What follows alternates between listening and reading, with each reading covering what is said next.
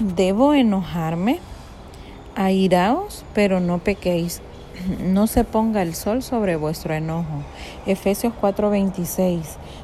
Airaos. Parece que el apóstol Pablo está invitando a los fieles cristianos a que se enojen, aunque sea dentro de unos límites. Este texto lo usaba Esteban para gritarle a su esposa cuando ella hacía algo que a él no le parecía bien.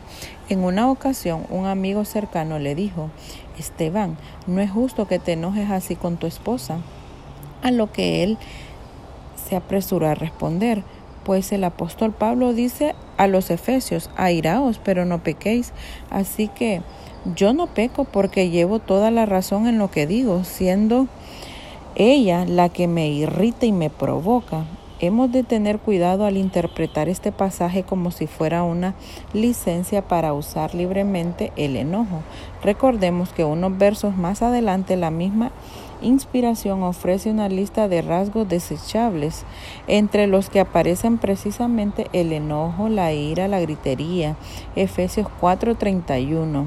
Tampoco podemos olvidar los múltiples pasajes donde se desaprueba la ira y el enojo. Eso está en Proverbios 15, 18, 17, 14, Salmos 37, 8 y Santiago 1, 20. Y los números, versículos donde se exaltan las virtudes de los dichos suaves, Proverbios 15, 1, 23, 16, 22, 23. La mayoría de los teólogos entienden que esa indignación se refiere al enojo contra el pecado, la injusticia, la inmoralidad, la falsedad.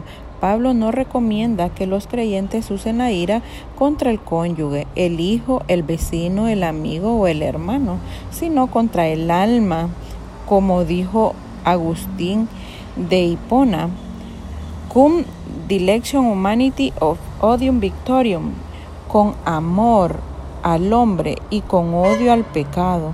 El enojo es una emoción negativa que conlleva, que conlleva transpiración, elevación de la tentación arterial, aumento del volumen de voz, mirada penetrante, temblores de manos, semblante tenso, uso de palabras insultantes y agresivas y agresivas, verbal o física. Estos signos no son buenos ni para la salud física, ni para la salud moral, ni para el perfeccionamiento de las relaciones interpersonales. Si tienes tendencia a arrojar el mal humor sobre otros, comienza hoy una reforma, una reforma. Recuerda que el problema tiene dos vertientes, tú y Dios.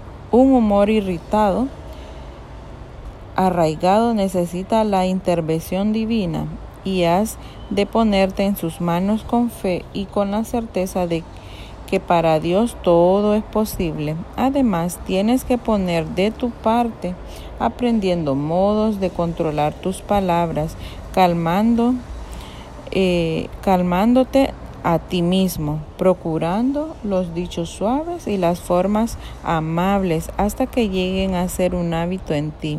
Así harás lo que te pide el Señor, abandonar todo enojo, toda ira. Colosenses 3:8